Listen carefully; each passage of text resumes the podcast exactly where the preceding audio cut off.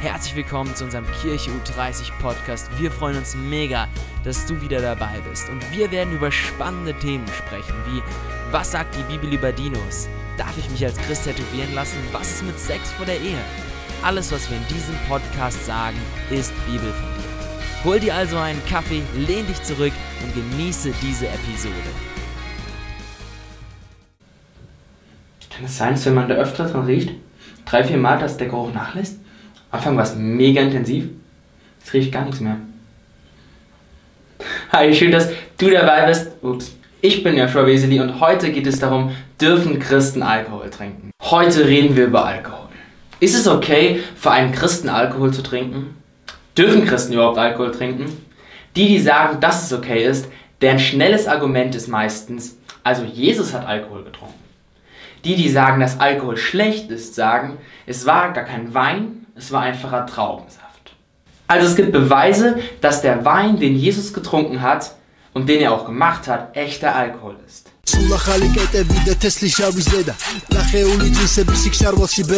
Paulus sagt das gleiche wie Johannes. Der Mann probierte das Wasser, es war zu Wein geworden, sagt Johannes. Bei der, ihr versteht schon, bei der Hochzeit, ne? Äh, Paulus schreibt, betrinkt euch nicht. Das führt nur zu einem ausschweifenden Leben. Warum sollte uns Paulus ermahnen, nicht betrunken zu werden, wenn es gar kein alkoholischer Wein ist, von dem wir überhaupt betrunken werden könnten?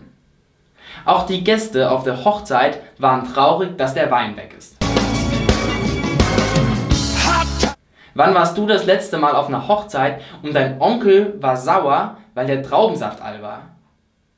Also ist, ist es Sünde, Alkohol zu trinken? Wenn Jesus der ist, der wir sagen, dass er ist, also der sündenfreie Sohn Gottes, und er trank Wein, dann darfst du das auch. Herzlichen Glückwunsch. In der Bibel steht also, du darfst Alkohol trinken.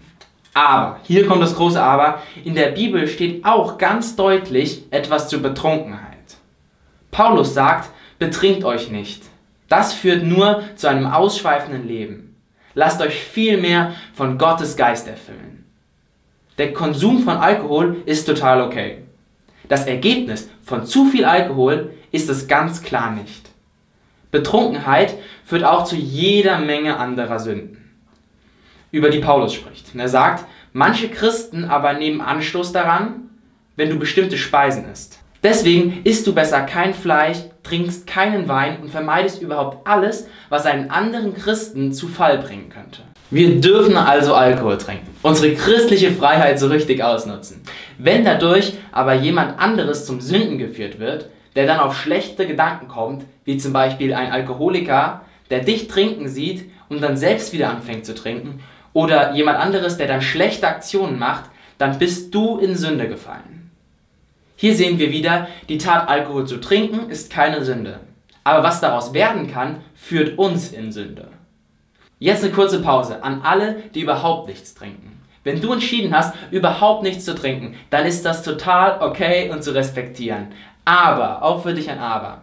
Aber wegen unserer Beweise in der Bibel ist es nicht okay, sich für Menschen zu schämen oder schlecht über Menschen zu reden oder sogar zu richten, wenn jemand anderes Alkohol trinkt, im richtigen Maße. Obwohl die Bibel klar ist über Alkohol, noch viel klarer ist sie über Richten. Eine Sache macht immer noch nicht ganz Sinn. Jesus hat nicht nur Wein getrunken, sondern auch den Menschen Wein gegeben und er gab viel. Wusste Jesus nicht, dass diese Menschen auf der Hochzeit sich vielleicht gar nicht zurückhalten können und in Sünde, Sünde fallen können? Wenn wir die Bibel lesen, dann wird manchmal klar, dass Alkohol mit den mit den Versprechungen und Segnungen Gottes zu tun hat.